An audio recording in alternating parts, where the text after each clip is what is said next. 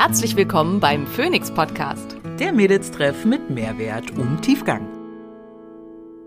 Ich bin Dr. Simone Koch und hier, um außerhalb meiner ärztlichen Tätigkeit möglichst vielen Menschen Wissen zu Gesundheit und Wohlbefinden nahezubringen. Ich bin Maria Schalow und ich übersetze das Nerdige für den Normalo und bin meines Zeichens CEO der unqualifizierten Kommentare.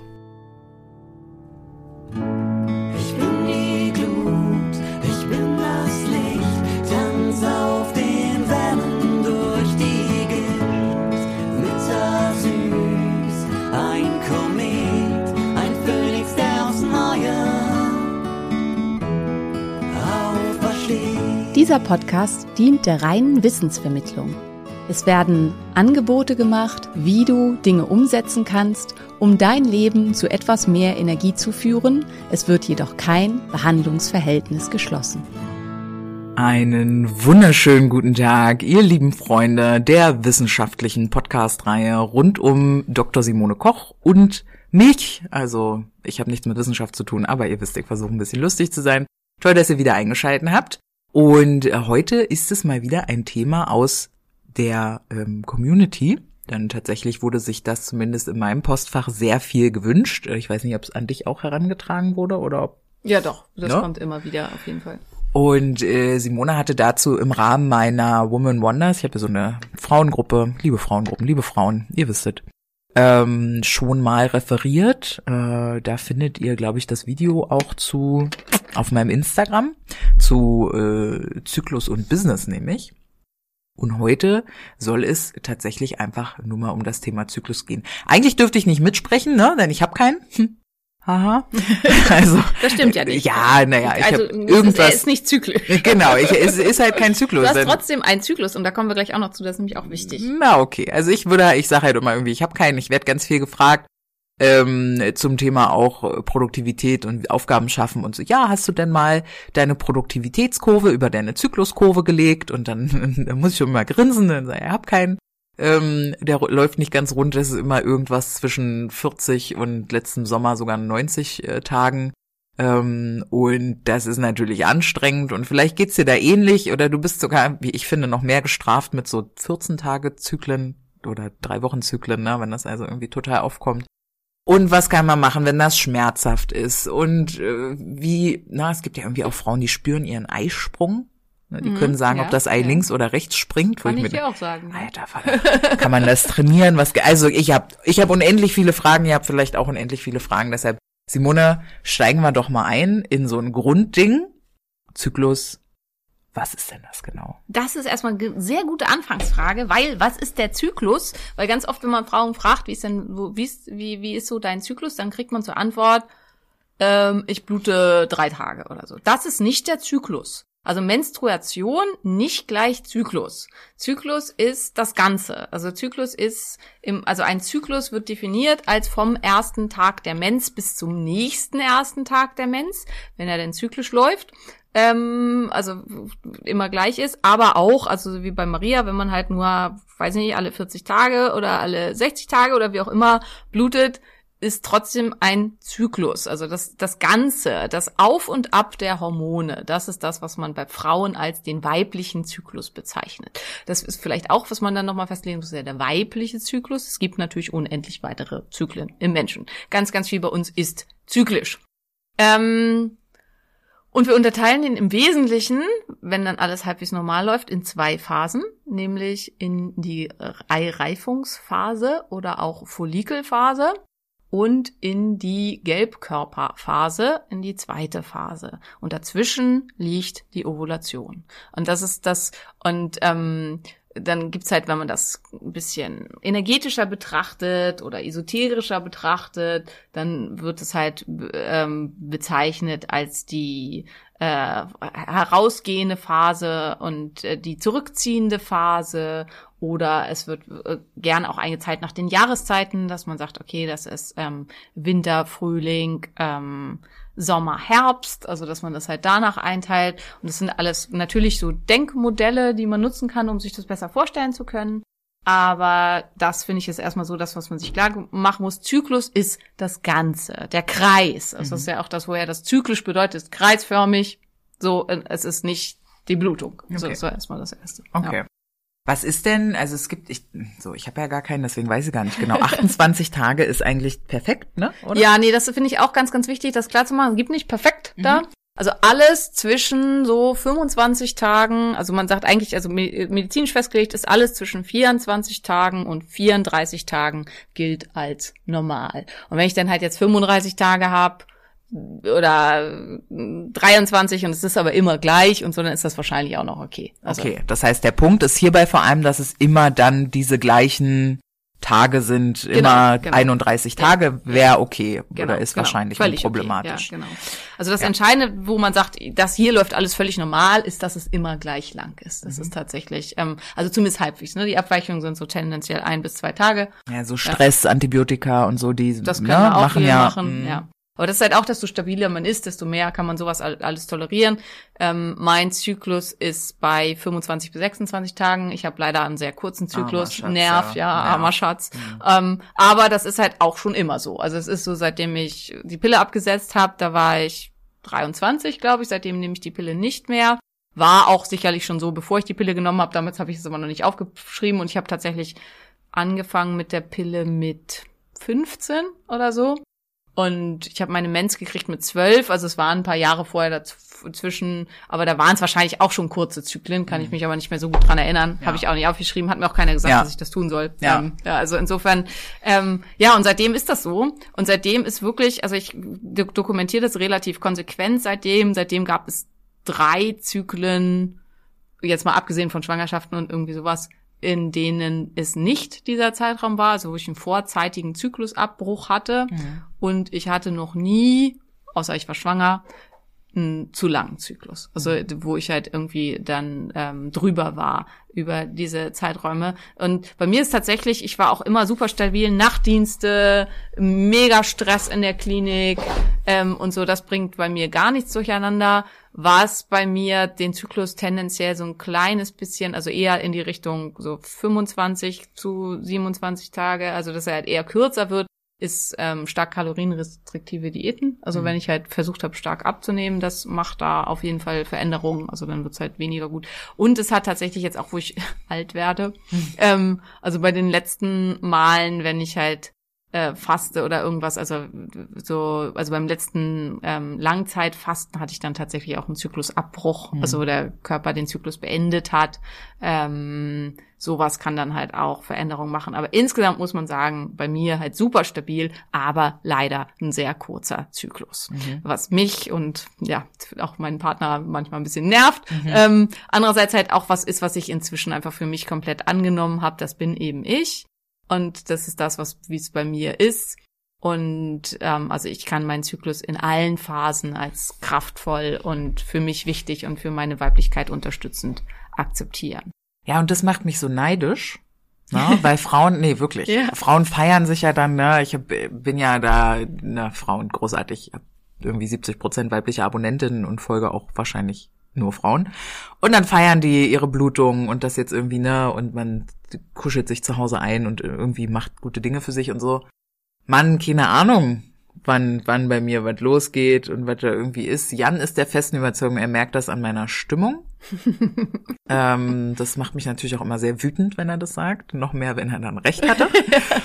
ähm, aber es ist, es ist halt total, total blöd. Und ich glaube, über einen guten Zyklus gibt's jetzt weniger viel zu reden, als über was denn, wenn der Zyklus Ja, nicht so funktioniert. stimmt. Aber ne? jetzt reden wir erstmal mal über den normalen Zyklus sozusagen, damit mhm. wir das halt, ähm, weil auch da gibt's halt ganz viel Unklarheiten.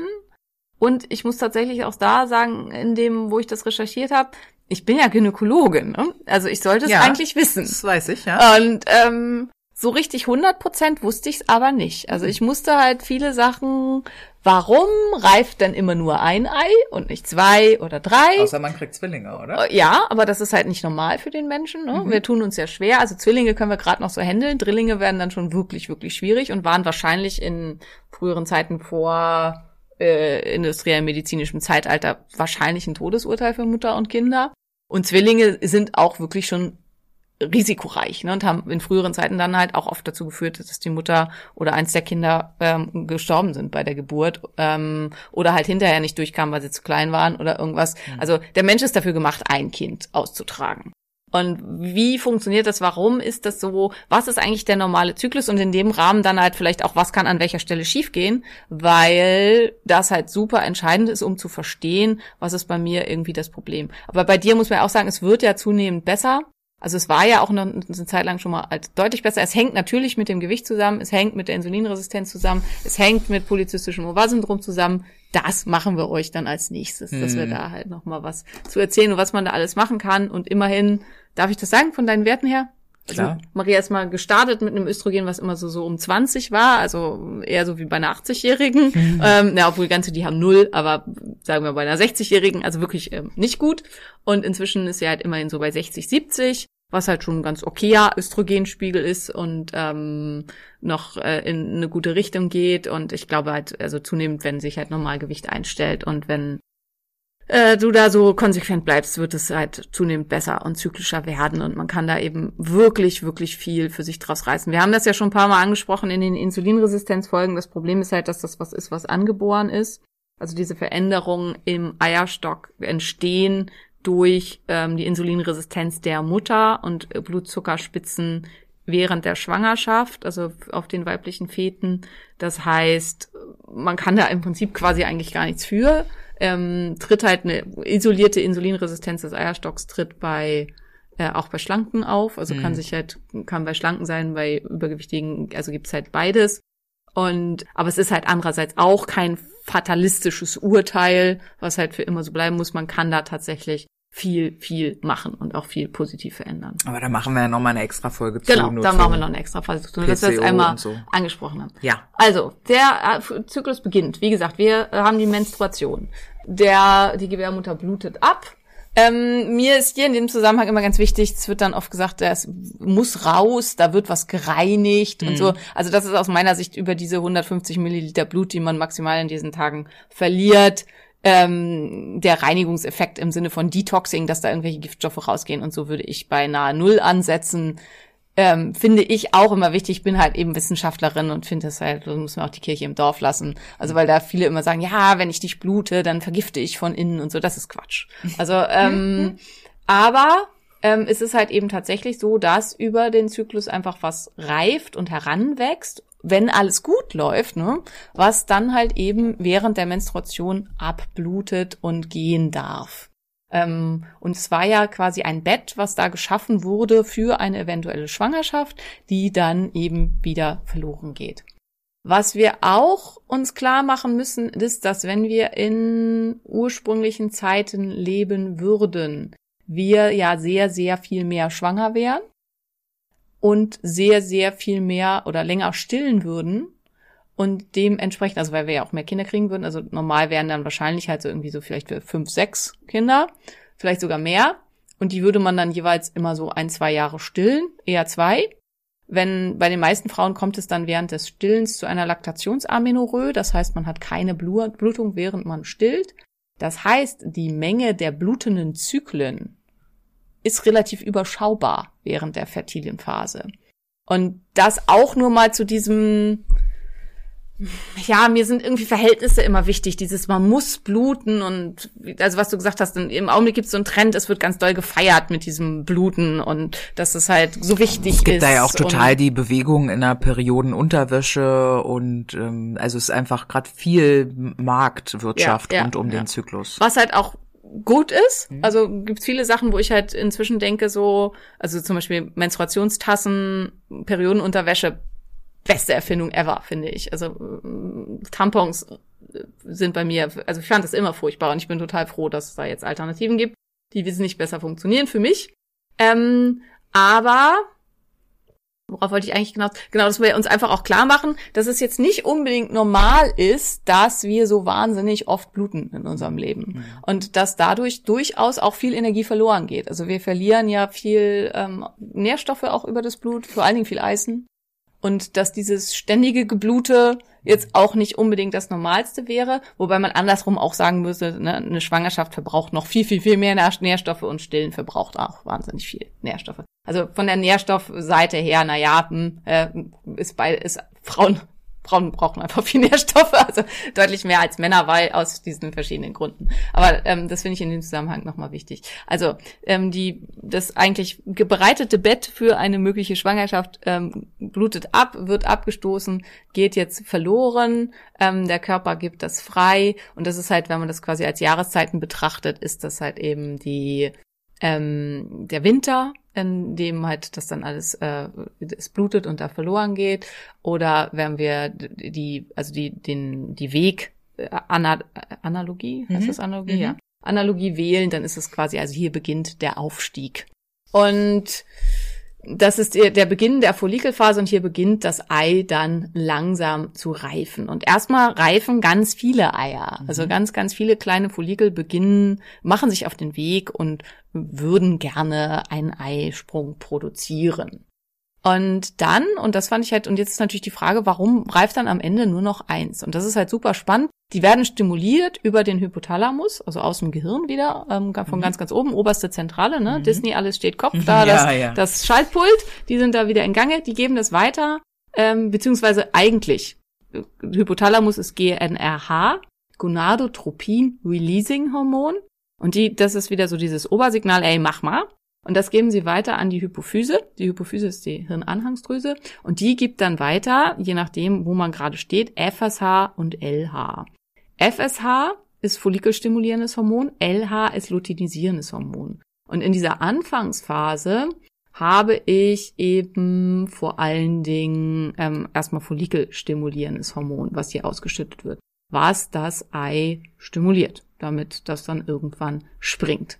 Und da ist halt auch spannend, wir Frauen haben 400.000 Primordialfollikel, so heißen die, die sind alle schon in der Gebärmutter angelegt, ähm, nach der, äh, also bei der Menarche, bei der allerersten Blutung, und die wurden alle schon im Gebär, in der Gebärmutter, ähm, ja, so zusammengebastelt sozusagen. Und im Gegensatz zum Mann, wo die Spermien halt immer quasi frisch produziert werden. Krass. Und das ist halt ein krasser Unterschied, weil diese Primordialfollikel, wenn man bis dahin, bis zur Menarche oder bis man irgendwann ein Kind kriegt, halt ja in der Gebärmutter krassen Blutzuckerspitzen ausgesetzt war und krassen Sachen oder Giftstoffen ausgesetzt war, massiven Xenoöstrogenen, Phenolen, Aromaten, irgendwelchen komischen Hormonen, dann ist dieser Schaden da und lässt sich nicht mehr beheben. Und das ist halt Beim Embryo auch ja, schon. ja, also, genau, genau. Das heißt aber auch, meine Mutter war mit mir und ihrer vielleicht Enkeltochter gleichzeitig schwanger. Quasi, ja. Ja, lustig. genau, genau. Und ähm, das finde ich halt ganz, ganz wichtig, dass man sich das klar macht, dass man sehr hohe Verantwortung in der Schwangerschaft hat für natürlich sein Kind und wie Maria eben schon gesagt hat, gleichzeitig aber auch schon für die Enkeltochter quasi, die dann Aber da halt nur, mit wenn ich ein Mädchen kriege, ne? Nur wenn du ein Mädchen kriegst. Wenn ja. ich einen Jungen kriege, kann ich ah, Koks, Aromastoffe, Koffein, Naja, also- Nikotin. Nein, weil äh, dann du hast ja auch für deinen Sohn eine Verantwortung und nicht nur für das- deine Enkelkinder. Das war doch Ja, jetzt, ich weiß ja, ja, natürlich. Genau. Ja, aber äh, was die äh, Eizellen angeht, also die Keimdrüsen angeht, tatsächlich ja. Mhm. Also da ist es halt entscheidend, ob es ein Mädchen ist oder nicht. Genau. So, und jetzt reifen diese Primordial, also fünf bis 15 von diesen Prima, fangen an zu reifen unter dem Einfluss des FSHs, was halt aus der Hypophyse kommt. Die geben selber zunehmend Progesteron ab, ähm, aber nur im Bereich des Eierstocks. Also das Progesteron, die haben nicht so eine starke Verbindung zum, zur, ähm, zum Blut, äh, also zum, zum Blutsystem, dass man es im Blut finden würde, sondern es wirkt nur im Eierstock. Und dieses Progesteron führt dazu, dass die Follikel noch schneller wachsen. Deswegen findet man es halt auch nicht im ganzen Körper. Und zunehmend produzieren sie auch Östrogen. Und d- das findet man aber sehr wohl äh, im Blutkreislauf. Mhm. Genau, das ist äh, in so großen Mengen abgegeben, dass man es auch im Blutkreislauf äh, findet. Das ist halt das, was man auch über den Zyklus sehen kann. Man am Anfang von der Mens hat man relativ wenig Östrogen, ganz niedrigen Spiegel, der dann bis zum Eisprung hin zunehmend ansteigt.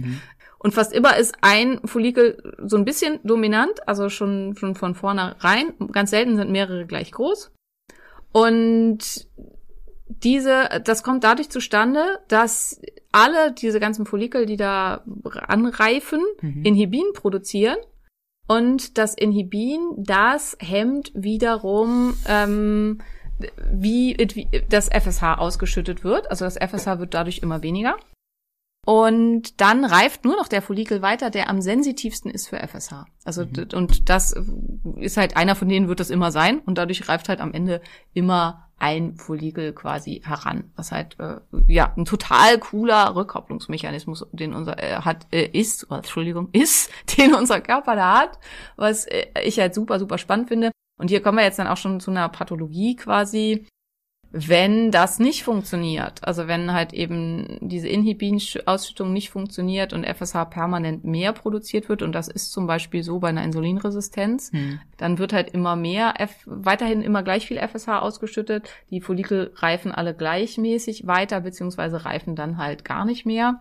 Und dann kommt es halt dazu, dass sich ganz viele Follikel ausbilden, die ähm, eine gewisse Größe erreichen, ähm, ohne dass sich ein sogenannter Grafscher Follikel, also so ein dominanter Follikel bildet, aus dem dann nachher das Ei springen wird. Ja.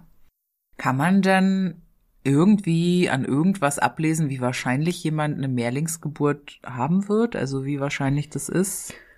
Das ist wahrscheinlich, naja gut, ähm, wenn jemand halt dazu neigt, dass es, dass die Follikel gleichwertig ansprechend, äh, ansprechen auf FSH, wahrscheinlich am ehesten, denke ich mal. Aber Also, kann man das messen? Nee, kann man Nee. nicht messen. Mhm. Aber es ist halt was, was tendenziell familiär auftritt. Also Weil man mein halt, Traum wäre ja eine Mehrlingsgeburt, ne? Das, und ähm, wenn du jetzt sagen könntest, du, du, irgendwie, ich nehme das jetzt hier und dann kriege ich, das wäre schon toll. Also da gibt's tatsächlich auch eine, witzigerweise auch eine Studie zu. Da hat man Studenten befragt, ähm, ob sie gerne Mehrlinge hätten. Und man, und zwar hat man eine gleich große, ich glaube, es waren jeweils so 300 Frauen. Und da hat man die befragt, die noch keine Kinder hatten, 300 Frauen, und 300 Frauen befragt, die, Die Kinder Kinder, hatten.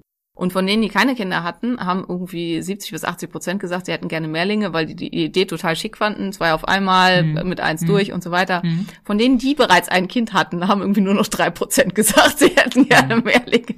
Ja, das verstehe ich. Mir geht's halt darum, dass ich ungerne mehrfach schwanger wäre. Ja, verständlich, aber ich glaube, das ist den Struggle nicht wert, ehrlich gesagt. Also zwei davon, ähm, also ich bin froh, dass sie einzeln kam. Na gut. Okay.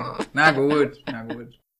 Ähm, auch im Laufe des Lebens verlieren die Follikel zunehmend die Fähigkeit, auf Inhibin zu reagieren. Und dann kommt es halt dazu, dass kein Eisprung mehr produziert werden kann. Und dass der Körper immer weiter pusht, also immer mehr FSH rausgibt. Das Östrogen geht immer höher, immer höher, immer höher.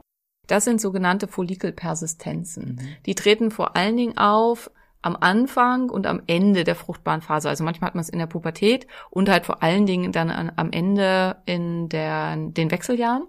Und das führt dann halt dazu, dass massiv hohe Östrogenspiegel da sind, aber kein Progesteron, weil es hat ja noch kein Eisprung stattgefunden, so dass es halt zu massiven Östrogendominanzen kommt, die ganz, ganz starke Symptome verursachen können an ganz vielen Stellen. Also die können dann halt so, und die die Leber massiv belasten, wenn zusätzlich Giftstoffe in der Leber auftreten, kann es schwierig werden.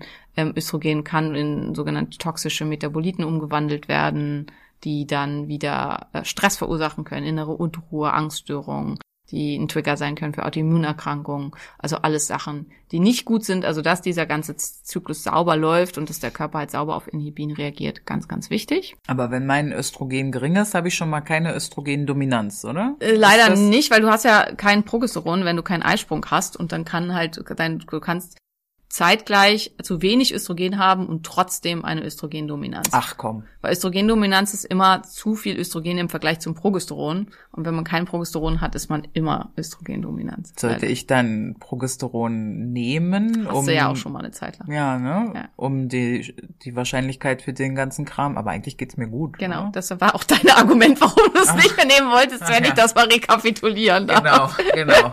Ich hasse nämlich eigentlich zu viel Medizin nehmen, deswegen will ich ja immer Ja. alles ohne machen. Genau. Genau. Du hast gesagt, das wird so und wir schauen erstmal, was passiert. Ja. Aber ähm, das wäre halt eine Möglichkeit, um halt von außen dafür zu sorgen, dass der Zyklus wieder regelmäßig auftritt. Aber es ist halt eben dann auch ein von außen. Aber Mhm. das kann man im, ähm, im Verlauf nee, auf nee, jeden ich probiere das schon noch ein bisschen. Genau, und ja, und wenn in dem Reife, also die, da wachsen ja immer mehr von diesen Follikeln ran, einer wird riesengroß und dann habe ich halt irgendwann wahnsinnige Massen an Östrogen, also große Mengen an Östrogen, die hier ausgeschüttet werden. Und zwar im Sinne von wirklich große, große Mengen an Östrogen. Also normalerweise so zum Ende der Follikelphase hin hat man so ein Östrogen vielleicht so von 180 oder so. Und dann, bevor der Eisprung erfolgt, kann das Östrogen so bis auf 500 bis zu, also bei mir, ich bin ja ein High-Hormone-Type, ich habe da manchmal so Spiegel so um 900 bis 1000. Und dieses hohe Östrogen signalisiert wiederum dem Hypothalamus, äh, Eisprung, bitte Eisprung, wir sind bereit, alles wartet hier nur noch auf dein Kommando. Und dann erfolgt ein massiver Stoß ähm, des luteinisierenden Hormons, also des LHs, und dann springt das Ei. Mhm. Und dann kommt es halt eben zum Eisprung. Und ähm, ja, und danach sterben halt die ganzen, also bis auf diesen dritten, äh, äh, Quatsch, diesen dritten, bis auf diesen äh, dominanten Follikel sterben die anderen halt dann alle ab und dann sinkt das Östrogen entsprechend wieder Mhm. und dann treten wir ein in die Follikelphase. Mhm. Mhm. Während des Eisprungs, Maria sagt diesen Podcast mehr, mhm, mhm, aber das ist halt auch das Simone, was soll ich machen? Ja, also Ja, ja, genau. ich lerne ja auch nur dazu. Also ja. Während des Eisprungs ist, wie gesagt, Östrogen wahnsinnig hoch, aber auch Testosteron. Testosteron ist in etwa doppelt so hoch wie den ganzen Rest des Zykluses. Auch wichtig für, wenn man irgendwelche Blutuntersuchungen macht oder auch Speicheluntersuchungen oder so. Wenn man aus Versehen den Eisprung erwischt, also 24 Stunden vorher oder bis 24 Stunden nachher im Monat, also zwei Tage sind das in etwa, wo man halt diese starke Erhöhung hat, ähm, und da einen Testosteronspiegel misst, kann es halt sein, dass man viel zu hohen Testosteronspiegel erwischt und denkt, ja, man hat eine Hyperandrogenemie, man hatte aber nur einen Eisprung und das ist völlig normal. Okay. Und diese Tage kann man sich dadurch auch Testosteron macht tendenziell ein bisschen bissiger. Ich will jetzt nicht sagen aggressiver, aber äh, durchsetzungsfähiger. Ähm, Testosteron sorgt für eine stärkere Emotionsstabilität. Ähm, Testosteron sorgt für ein größeres Muskelwachstum. Testosteron erhöht die Regenerations- und Reparationsfähigkeit. Das heißt, verschiedene Sachen macht total Sinn, die auf diesen Zeitraum zu legen, wie zum Beispiel Gehaltsverhandlungen oder irgendeine krasse Präsentation, wo man irgendwas verkaufen muss oder so. Oder ein ähm, Maximalkrafttraining. Also es gibt halt verschiedene Sachen, wo es total Sinn macht, die auf diese zwei, drei Tage zu legen, weil man dann diesen Pe- Testosteron-Peak vor allen Dingen ganz stark nutzen kann, aber auch den Östrogen-Peak, dieses hohe, Östrogen führt halt dazu, dass man sich schön fühlt, dass die Haare toll aussehen, dass man sich besonders anziehend und besonders ja, ich, für das deutsche Wort, dass man äh, besonders extrovertiert ist und besonders gern sozial Kontakte aufnimmt, besonders sozial ist und so weiter. Also es ähm, ist sehr, sehr sinnvoll, sowas dann auf diesem Bereich zu legen. Genau. So, ja, und jetzt das Ei gesprungen. Da, da. Ähm, und damit befinden wir uns jetzt in der Follikelphase. Und das ist ganz, ganz wichtig. Wann das Ei springt, das hängt davon ab, wie stark diese FSH-Stimulation war.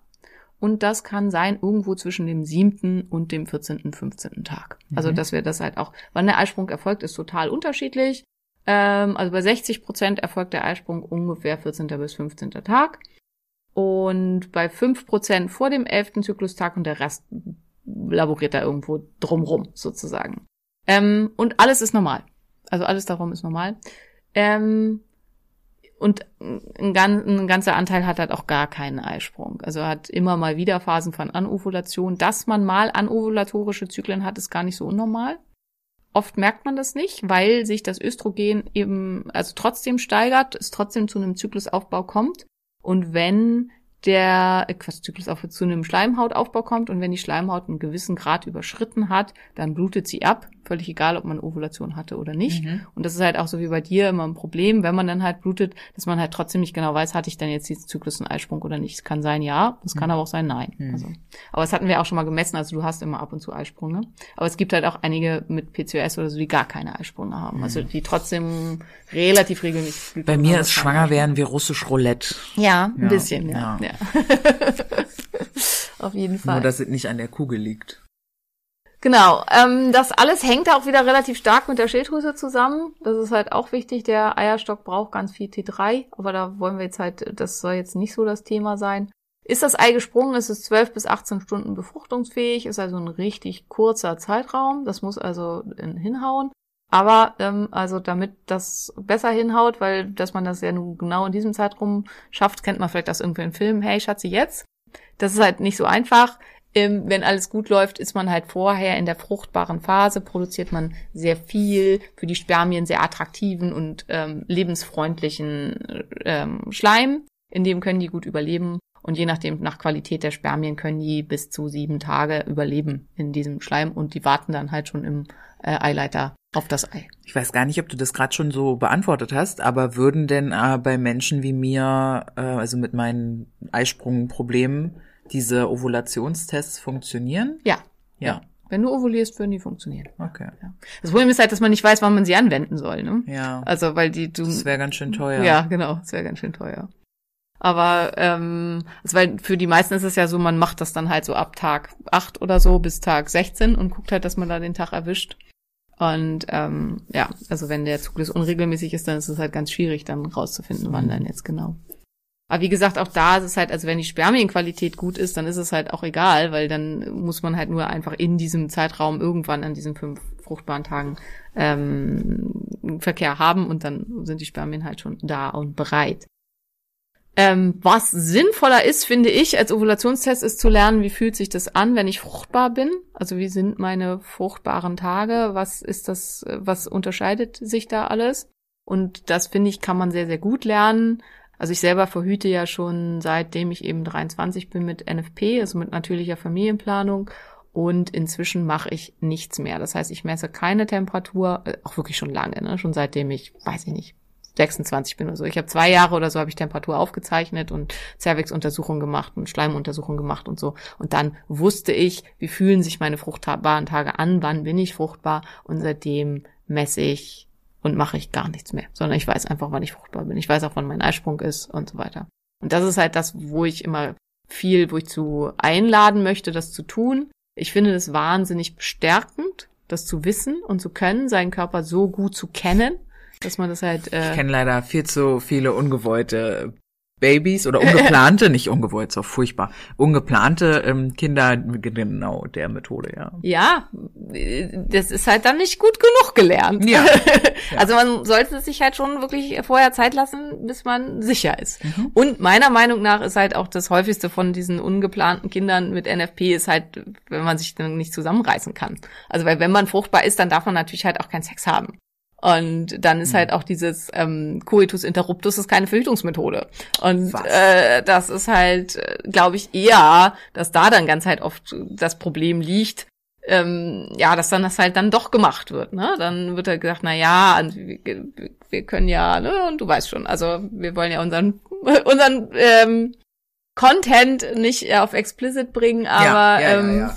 Es ist auf jeden Fall, also das ist halt, glaube ich, eher das Problem. Okay. Ich glaube, das Problem ist deutlich weniger, Womöglich. dass das nicht verstanden wird, wie das Ganze funktioniert, Ja, sondern dass glaube ich auch. das Verständnis nicht umgesetzt Das wird. will der Körper ja auch, ne? Also Ja, wenn du natürlich. fruchtbar bist, sollst du ja auch, also hast du ja auch Bock. Ja, ne? genau, Das ist ja genau, das Gemeine. genau, so, genau. deswegen glaube Und ich. da muss man aber eben konsequent andersweitig verhüten, und zwar von Anfang bis Ende. Ja. Und das klappt dann, glaube ich, oft nicht. Mhm. Also das ist halt dann so dieses. Und dass eben auch schon Spermien abgegeben werden vor der Ejakulation, das ist vielen nicht so richtig klar. Ja. Dass die eventuell auch schon ausreichen, um eine Schwangerschaft eintreten zu lassen, ist vielen auch nicht so richtig klar. Plus, gerade bei sehr jungen Männern geht das vielleicht auch schief. Und ähm, ja, naja, also, aber das glaube ich, das ist meine Theorie dazu. Dann me- meinst du nur Coitus ohne Interruptus? genau, eine Interruptus. Ja. Okay, Ja. aber ja, weiter, weiter geht's zum Thema, gell? Genau. Also, wir hatten ja schon gesagt, jetzt sterben halt die Primordialfollikel, die da äh, und ähm, äh, die nicht zum äh, Eisprung geführt haben. Und aus der Höhle, aus der das Ei gesprungen wird, wird der Gelbkörper. Also der, quasi der, der grafische Follikel, der dominante Follikel, aus dem das Ei dann rausgekommen ist, das, was da übrig bleibt, das ist der Gelbkörper. Und der hat jetzt halt dann eben auch eine Verbindung zum Blut. Der produziert weiterhin Progesteron, das hat er ja vorher schon getan, aber da war halt noch keine Verbindung zum Blut. Da durch die, den Eisprung werden neue Gefäße gebildet, die halt jetzt eben die Zellen, die auch Progesteron produzieren, mit dem Blut Blutkreislauf verbinden. Und jetzt geht Progesteron ins Blut über, ähm, welches für eine Stabilisierung der Schleimhaut sorgt, die jetzt zu dem Zeitpunkt halt schon sehr hoch aufgebaut ist durch das viele Östrogen. Ähm, und ja, die im Prinzip die Gebärmutterschleimhaut auf eine Schwangerschaft vorbereitet, Mhm, so da mhm, in die mhm. Richtung geht. Das führt, also äh, tendenziell in der zweiten Zyklushälfte sagt man, ist man so ein bisschen heimiger, also man möchte halt eher vielleicht sich nicht so viel rausgehen, sich ist vielleicht auch ein bisschen fauler, ist ein bisschen schwerer, sich zu Dingen zu motivieren. Und was halt hilfreich ist und sinnvoll ist, weil wenn man jetzt halt schon schwanger wäre, das ist ja die empfindlichste Phase in der Schwangerschaft, wo halt am ehesten dann da was schiefgehen kann. Das Ei ist noch nicht eingenistet, also es befi- befindet sich noch im Eileiter, wird dann im Eileiter befruchtet und muss dann halt langsam in die Gebärmutter wandern.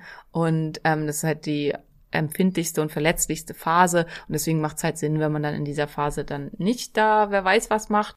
Für viele Frauen ist es aber auch so, wenn alles optimal läuft, hat man durch dieses Hormonhoch vom Eisprung, das dauert ja, bis das komplett abgebaut ist, hat man noch so vier, fünf, sechs, je nachdem, ähm, sehr, sehr gute Tage. Also wo man halt noch voll auf dieser Hormonhochwelle schwimmt und ähm, noch sehr leistungsfähig ist und ähm, auch noch sehr sozial ist und äh, sehr viel Unternehmen mag und so. Und dann erst kommt diese etwas zurückgezogene Phase, die aber nicht, und das finde ich auch ganz wichtig, nicht mit Wassereinlagerungen einhergehen muss, mit Schmerzen einhergehen muss, mit schlechtem Befinden einhergehen muss. Ist die zweite Zyklushälfte grundsätzlich eine Scheißphase, dann stimmt was nicht. Also dann, äh, das ist nicht das Normale, sondern man sollte sich eigentlich in der Zyklus, zweiten Zyklushälfte auch sehr, sehr gut fühlen und sehr, sehr stabil. Nur erst die Phase, also die etwas allerletzte Ende, bevor dann die Mens kommt, da fallen dann die Hormone ja massiv ab. Und da kann es halt sein, dass bestimmte Sachen auftreten, ähm, die einfach eine Stimmungsveränderung machen, die man aber auch, die nicht immer grundsätzlich, also die nicht grundsätzlich negativ sein müssen. Da kommen wir gleich halt noch zu. Ähm, wenn Jan sagt, er merkt das an deiner Stimmung, was merkt er denn dann da? Mehr bildet sich ein, dass ich eben aggressiver bin. Ne? Okay. Also es ist, äh, ich habe halt dieses typische äh, sensible ähm, Warzenvorhöfe und, und, und sensible Brust. Ich habe nicht so mit Cravings oder sowas zu tun, aber ich bin, glaube ich, einfach grundsätzlich ein bisschen genervter, so schneller Mhm. vielleicht, sagt er. Ja, das ähm, sagen ja viele. Also das ist halt irgendwie. Ähm, also das finde ich halt jetzt so, also mit der zweiten Zyklushälfte, was passiert da und was passiert hormonell? Ähm, also erstmal die zweite Zyklushälfte ist, wenn alles super läuft und alles wirklich perfekt ist, sozusagen exakt 14 Tage lang. Immer exakt 14 Tage. Während die erste Zyklushälfte völlig variabel ist, 7 bis 14, 15, 18, 20, wenn Dinge nicht so ganz normal sind, Tage ist die zweite Zyklushälfte komplett äh, fix, 14 Tage. Ist die äh, bis zu 12 Tage gilt noch als normal, ist aber eigentlich auch schon eine Gelbkörperhormonschwäche. Alles darunter ist definitiv eine Gelbkörperhormonschwäche. Also es sollten exakt 14 Tage sein. Ich habe ja zum Beispiel ich habe ja den Ura-Ring und der inzwischen auch den Zyklus tracken kann. Also der misst halt die Temperatur. Da komme ich gleich noch zu, warum die Temperatur hier nützlich ist. Ähm, Und wieder 300 Euro ausgegeben, meine Damen und Herren. Ja, nicht unbedingt nötig. Ich kann, wenn ihr möchtet, also ich kann euch ähm, zum Ura was reinmachen. Ich habe noch, glaube ich, fünf Rabattcodes für 50 Euro. Wir setzen euch das einfach in die Shownotes. Der Ura ist jetzt nicht das Haupttool. Man kann auch ein billiges Thermometer mit zwei ja Z- aber da Zahlen. müsste ich ja was für tun. da oder? müsstest du was für tun. Und ja, den habe ich ja aufstellen. einfach am Finger. Den oder? hast du einfach am Finger, Ich ja. habe nämlich versucht, Jan zu verkaufen, dass wir uns die als Eheringe holen. Ja, ist, machen viele. Ja. Finde ich eigentlich auch eine ganz schöne Idee. Ja. Ja. Ja, also ähm, wir sind vom Weg abgekommen. Entschuldigung. Ich benutze den Ura da und ich kann halt bei mir das auszählen und ich finde es halt auch total cool, dass ich halt einfach immer sehen kann, exakt 14 Tage. Also dass man halt immer nachzählen kann, 1, 2, 3, 4, 5 und dass man halt auch, dass ich jetzt inzwischen, also sonst bin ich da halt immer ein bisschen faul und weiß immer so ungefähr, ich bekomme demnächst meine Tage und da kann ich halt dann nachzählen, weil ich halt dann ähm, und weiß dann halt, okay, morgen oder so. Und inzwischen der Ura meldet das dann auch, ne? Nach unseren Berechnungen bekommen sie morgen ihre Tage und eigentlich stimmt das dann eigentlich auch immer. Ähm, auch wieder auch natürlich diese ganzen Messtools funktionieren umso besser, wenn der Zyklus sehr regelmäßig ist. Dadurch, dass der Ura aber aufgrund von Daten das ermittelt, ist es halt besser als bei ganz, ganz vielen anderen Geschichten. Progesteron führt nämlich zu einer Temperaturerhöhung. Und wir haben eben diese starke Progesteronproduktion durch den Gelbkörper in der zweiten Zyklushälfte. Und die ähm, verändert die Temperaturregulation im Hypothalamus, also wieder in der oberen ähm, Schaltzentrale, die das dann weitergeht, äh, gibt an die temperaturregulierenden äh, Hirnkerne. Ähm, hier vor allen Dingen den Nucleus suprachiasmaticus, aber es interessiert euch wahrscheinlich sowieso nicht. Und die, dadurch ist die Körpertemperatur in der zwe zweiten Zyklushälfte durchschnittlich 0,5 Grad höher als in der ersten. Und das kann man eben messen. Und das ist da halt. Ähm, Weißt du, warum ich gerade so gelacht habe? Na? Weil ich immer dachte, man muss die Temperatur innerhalb des Genitalbereichs messen. ah, okay. Ich wusste nicht, dass es um Körpertemperatur Es geht geht. um Körpertemperatur. Cool. Man kann die als im Genital, also das Problem ist da, man braucht halt eine stabile Körpertemperatur und der Ura misst ja am Finger, aber dadurch, dass der permanent misst, ermittelt der dann ja einen sehr guten. Mittelwert, Mhm. genau, einen sehr guten Median und ist damit halt auch verletzlich. Wenn du unter der Achsel oder so misst, kriegst du keine verlässliche Temperatur. Das heißt, also wenn du halt nicht mit einem Dauergerät sozusagen misst, musst du halt eine Körperkerntemperatur messen. Das heißt, du musst im Mund messen oder im Po oder in der Scheide. Und deswegen wird halt meistens in der Scheide gemessen, weil das halt am Hm. Also doch, wenigsten okay. angenehm, äh, Ja, wenigstens unangenehm, unangenehm ist. ist. Genau, Mhm. genau. Wobei Mund halt genauso gut funktioniert. Ich habe immer im Mund gemessen. Ich weiß nicht warum. Also das gibt halt diese neuen Dinger sind alle irgendwie immer Scheide. Hm. Äh, unnötig eigentlich. Also es geht um Körpertemperatur. Es ist nicht wichtig. Also die Temperatur der Gebärmutter ist nicht anders als sonst. Also ist sie schon, ne? aber der Rest des Körpers halt auch. Mhm. Ja. Ja. Genau. Da, auch das ist halt, wenn man Körpertemperatur da misst, kann man am Ende des Zykluses halt sehen, dass die dann wieder runtergeht und dann weiß man schon, okay, jetzt, das sind die letzten drei Tage. Und in diesen drei Tagen, so bevor dann die Mens einsetzt, und es sollten eigentlich auch nur drei Tage sein, ist halt für die meisten, dass sie das Bedürfnis haben, sich stärker zurückzuziehen, mehr mit sich zu sein und dass sie, und das ist vielleicht das, was Jan dann bemerkt, deutlich kritischer werden. Und das finde Hm. ich halt in diesem Zusammenhang Hm. wichtig und einfach auch einen sehr schönen Gedanken, dass man diese Phase nutzen kann, um festzustellen, wo gibt es Probleme? Also was ist eigentlich das dahinter? Natürlich nervt einen nicht, also es nervt einen dann in dem Moment schon, aber es ist halt nicht das Hauptproblem, dass Schatzi jetzt schon wieder seine Tasse äh, nicht in den Geschirrspüler eingeräumt hat. Sondern das Problem, also was hatten wir gerade in unserer Frauengruppe als Diskussion, dass wir da eine, eine erzählt hat, sie hat eine neue Beziehung und es ist alles super toll und sie ist so glücklich und es ist so großartig, weil er macht Dinge, mit denen sie nie gerechnet hatte. Und dann haben wir Maria gefragt, was denn? Den Geschirrspüler einräumen. Und ich meinte nur, the bar is so low. Aber ja, man, ich verstehe, dass sie sich darüber freut. Ja. Ja, ja. Und ähm, wenn er nie den Geschirrspüler einräumt und ich halt in diesen drei Tagen vor der Minz darüber dann mal einen Ausraster kriege, ist das Problem vielleicht ein anderes. Also da hört gerne noch mal in die Mental Load Folge, aber ich würde halt denken, mit dieser Beziehung stimmt grundsätzlich etwas nicht. Wenn ähm, ich davon, er davon ausgeht, dass das Geschirr durch die Arbeitsplatte in den Geschirrspüler diffundiert, was nicht passieren wird ähm, ein leider sehr verbreitetes Phänomen, wie ich gehört habe. Ich muss sagen, Gott sei Dank, ähm, meine bisherigen Partner wussten alle, dass sie das nicht tun, die Geschirre, sondern dass sie eingeräumt werden müssen. Ähm, ja. Aber wir haben ja auch schon, Maria sagt ja immer, wir sind anstrengende Partner. Mhm. Fordernd halt. Fordernd, ne? ja. ja. Wir erwarten halt auch ein bisschen was. Ja. Ja, auf jeden Fall, ähm, also, dass man das eben für sich annimmt, dass diese Erhöhung des inneren Kritikers Dinge freilegen kann, die sinnvoll sind. Ja. Also, dass man halt eben feststellen kann, was stört mich wirklich? Dass man da mit hinguckt. Entweder bei mir selbst, also weil auch die Kritik an einem selber ist in dieser Phase deutlich erhöht, oder eben bei anderen. Und was steht dahinter? Weil es ist natürlich nicht das jetzt akute Dings, sondern es ist halt fast immer halt irgendwas langfristigeres, was Ja. dann damit Ja. dahinter steht. Ja, genau. Und dann ist halt eben, also nach 14 Tagen, äh, wenn das Ei nicht befruchtet wurde, dann ähm, passiert da nichts. Also das, wenn das Ei befruchtet werden worden wäre, dann würde es halt ähm, Beta-HCG ausschütten, also ähm, und würde damit dann dem Gelbkörper signalisieren, ich bin befruchtet, ich brauche hier weiterhin Hilfe. Und dann mutiert er zum Gestationskörperchen, also zum, zum Schwangerschaftskörperchen und produziert weiterhin Progesteron und viele andere Hormone auch noch und unterstützt das Ei und hilft ihm halt dann, sich einnisten zu können und hält die Gebärmutterschleimhaut stabil und so weiter. So lange, bis dann sich eine ähm, Plazenta, also eine, eine Mutterkuchen ausgebildet hat, der dann die Produktion übernimmt und dann geht halt das ähm, Schwangerschaftskörperchen zugrunde. Wenn dieses Signal nicht kommt, wir sind schwanger, ähm, dann geht das zugrunde nach 14 Tagen, also dann hält es sich eben maximal 14 Tage. Das Progesteron fällt weg und dadurch setzt dann jetzt die Blutung ein, weil das Progesteron ja die Stabilisierung der Schleimhaut gemacht hat in der zweiten Zyklushälfte. Was halt eben auch man jetzt dann gleich daraus schließen kann, Zwischenblutungen ständig, Probleme mm, äh, mit Spotting und so weiter. Mit was? Äh, Also, dass es so, so, so kleine Blutstropfen ab und zu mal gibt, Mhm. ähm, sind meistens Gelbkörperhormonschwächen, weil dann ist halt nicht genügend Progesteron da, um diese Stabilisierung der Schleimhaut zu machen. Mhm. Oder zu viel Östrogen im Verhältnis zum Progesteron Hm. weil dann halt einfach diese Stabilisierung da nicht ausreicht.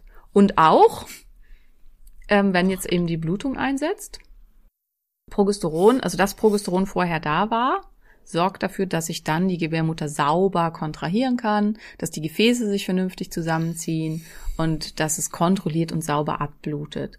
Normales Menstruationsblut sollte dunkelrot, relativ dickflüssig, aber flüssig sein, keine Stückchen enthalten, keine Koagel enthalten. Es sollte nicht braun sein, es sollte aber auch nicht hellrot und dünnflüssig sein. Hellrot und dünnflüssig ist ein Zeichen für ähm, eine Gelbkörperhormonschwäche oder dass es ein komplett anovulatorischer Zyklus war. Also das und also stark rot und dann Klumpen und Koagel und so weiter erst recht, weil dann blutet halt ganz, ganz stark und dadurch, dass das Progesteron nicht da war oder nicht in ausreichender Menge da war, können sich die Gefäße nicht sauber zusammenziehen. Ähm, es kommt halt nicht zu diesem, ja, der Anti-Blutungseffekt. Und dann blutet halt man viel, viel stärker und Mhm. ausgiebiger. Und das ist halt auch zum Beispiel was, spricht kein Mensch drüber. Keiner weiß, wie sieht denn eigentlich normales Menstruationsblut aus. Und solange bis wir halt jetzt die Menstruationstassen hatten, hat's ja auch keiner gesehen. Ne? Die, äh, wie heißen die Dinger? Always Ultra? Ja. Die hat das ja gleich alles weggesaugt und uns gleich noch mit ihren wunderschönen Chemiestoffen in der Binde beglückt. Und das Gleiche äh, gilt halt für die Tampons. Die haben das ja gleich weggesaugt. Und dann weiß man ja nicht, welche Farbe hatten das. War das flüssig oder war es nicht flüssig? Also im Zweifelsfall merkt man halt, wenn dann dahinter fette Koagel noch mit rauskommen, dass da was nicht stimmt. Aber das ist dann halt auch schon alles. Und, Koagel sind so gummimäßige Stückchen, äh, oder ja, was? genau, Mhm. genau, genau, so Blut, Blut, Blutstückchen, Mhm. die nicht normal sind, Mhm. gar nicht. Mhm. Und die dann halt auch, weil die Gebärmutter dann Schwierigkeiten hat, die rauszupressen, zu ganz dollen Schmerzen führen können. Also ich habe die ohne Schmerzen. Das ist auch gut. Also gut, wenn du keine Schmerzen hast, Hm. aber nicht gut, dass sie da sind. War es halt wahrscheinlich bei dir halt, also die meisten deiner Zyklen sind halt wahrscheinlich anovulatorisch. Hm. Also dann ist irgendwann hat sich die Schleimhaut halt so hoch aufgebaut, dass sie dann weg muss und dann blutet sie halt ab, aber es ist kein Progesteron da Hm. und wäre dann auch ganz, ganz typisch dafür. Mann ey. Und warum habe ich da jetzt so weit ausgeholt, um das alles zu erzählen, wie der normale Zyklus äh, funktioniert? Weil ich glaube, dass man halt nur verstehen kann, ähm, was man tun kann, wenn der Zyklus nicht normal ist und was man da alles machen kann, wenn man verstanden hat, wie es normalerweise aussehen Mhm. sollte. Ja. Und wenn man eben auch verstanden hat, dass der Zyklus nicht was ist, was sich gegen uns richtet oder was uns irgendwie schaden möchte, sondern was ist, was ist, was zu uns gehört, was uns auch helfen kann. Also diese verschiedenen Phasen halt was sind, die ganz, ganz positiv sein können. Also ich mag zum Beispiel diese Phase vor der, ähm, vor dem Eisprung. Also es war jetzt halt zum Beispiel auch, ich hatte jetzt ja wirklich, also es waren halt Mitarbeiter, waren mit Covid krank und es war ganz viel Chaos und die ganze Technik ging nicht und so weiter. Und ich war aber, dann war halt in der Familie viel und ähm, es war jetzt glücklicherweise aber gerade halt die so fünf bis zehn Tage vor meinem Eisprung und ich hab, konnte das halt trotzdem alles total gut nehmen und ging, konnte das super wuppen und ähm, ja, ich brauchte auch viel weniger Schlaf in dieser Phase und ähm, wichtig ist, dass man da nicht 40 Pro Projekte annimmt, weil man denkt, ah, kann ich, kann ich, kann ich, ja, mach ich, mach ich, mach ich. Und dann war der Eisprung und dann denkt man, oh Scheiße, was habe ich getan? ähm, ja, also das ist äh, auch was, was man lernen muss, was ähm, ich sowieso lernen müsste, sollte. ähm, ja, und dass man andersrum auch für sich annimmt, dass eben diese Phase vor der Mens, wo halt ähm, auch einfach der innere Kritiker so stark ist, dass die einem auch klare Signale geben kann und klar was eröffnen kann, wo muss ich hingucken.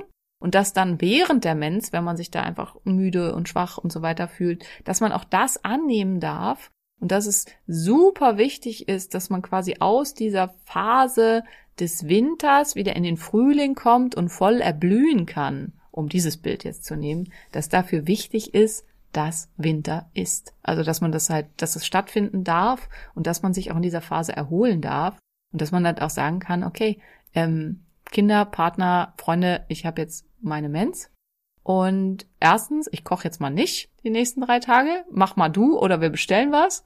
Und dass man halt auch sagt, ich äh, hassel hier jetzt nicht durch bis nachts um zehn, was ich sonst gerne tue, sondern ich gucke mir halt jetzt mal eine völlig schwachsinnige Unterhaltungssendung an oder lese ein Buch, und zwar kein Fachbuch, sondern einen ähm, mehr oder weniger tiefsinnigen Fantasy-Roman. Und bin einfach für mich da und nähere quasi mich selbst, um aus diesem Nährboden dann wieder voll erblühen zu können, um dieses Bild zu nehmen. Und das ist halt was, was ich super schön finde als Bild und auch als Idee und wo meine Erfahrung ist, was Zyklusstörungen angeht. Wenn Frauen das für sich annehmen und anfangen, zyklisch zu leben, weil du hast nämlich, jetzt können wir den Kreis wieder auch schließen da. Du hast ja am Anfang gesagt, du hast ja gar keinen Zyklus. Aber du hast natürlich doch einen Zyklus. Also bei dir gehen halt auch Dinge zyklisch ab. Und indem du halt für dich vielleicht erlernst, das anzunehmen und dich dem auch anzugleichen und da auf dich zu hören, erlaubst du deinem Körper auch dann viel mehr wieder da reinzugehen. Es ist jetzt halt sehr tiefsinnig, aber du hast ja schon oft gesagt, du wurdest halt so erzogen, es ist halt besser, wie ein Kerl zu sein, es ist besser, wenn man immer leistungsfähig ist, wenn man immer durchpowern kann. Ja. Und indem man halt diese Sachen für sich annimmt und sagt, nein, ich erlaube mir, weiblich zu sein und diese positiven Dinge in meinem Zyklus auch anzunehmen und anzunehmen, dass es ganz viel Kraft beinhaltet, dass bei mir nicht immer alles gleich ist und ich nicht immer die gleiche Leistungsfähigkeit habe, kann man, also ist meine Erfahrung, dass für viele dann eben auch erfolgt, dass Zyklusstörungen besser werden oder verschwinden. Also dass auch diese Annahme des Ganzen mit eine Rolle spielt. Plus ganz, ganz, ganz, ganz viele andere Sachen. Und natürlich werden wir euch auch noch in folgenden Folgen irgendwelche Und mein Behandlungsplan. Na- Nahrungsergänzungsmittel raushauen, genau, die hier auch helfen können, was alles irgendwie nicht hilft und so weiter. Ähm, was ganz, ganz wichtig ist, dass man davon ausreichend hat, also weil das äh, ist halt auch, ne, Entzündungsprozesse spielen hier eine Rolle. Wenn Insulinresistenzen dem zugrunde liegen, ist das ein Problem. Gelbkörperhormonschwächen, was kann hier alles für verantwortlich sein? Wie kann ich das stärken? Ähm, Pathologien, da können wir noch ganz, ganz, ganz viel drüber reden, aber das war jetzt halt heute einmal die Physiologie, wenn alles gut und sauber läuft. Und ich hoffe, auch wenn das jetzt nicht so unterhaltsam heute war, sondern mehr Wissensinhalt, dass es euch Spaß gemacht hat und dass da gute Sachen mit dabei waren. Und ja, dann hören wir uns nächste Woche wieder. Bis ganz bald. Und wenn euch das gefallen hat, wie immer, lasst uns eine positive Bewertung da mit fünf Sternen bei Spotify oder bei ähm, Apple Podcast und schreibt mir oder Maria gerne bei Instagram und folgt uns natürlich bei Instagram. Und ja, einen schönen Tag noch. Bis dann. Ein Phönix, der aufs Neue, aufs Neue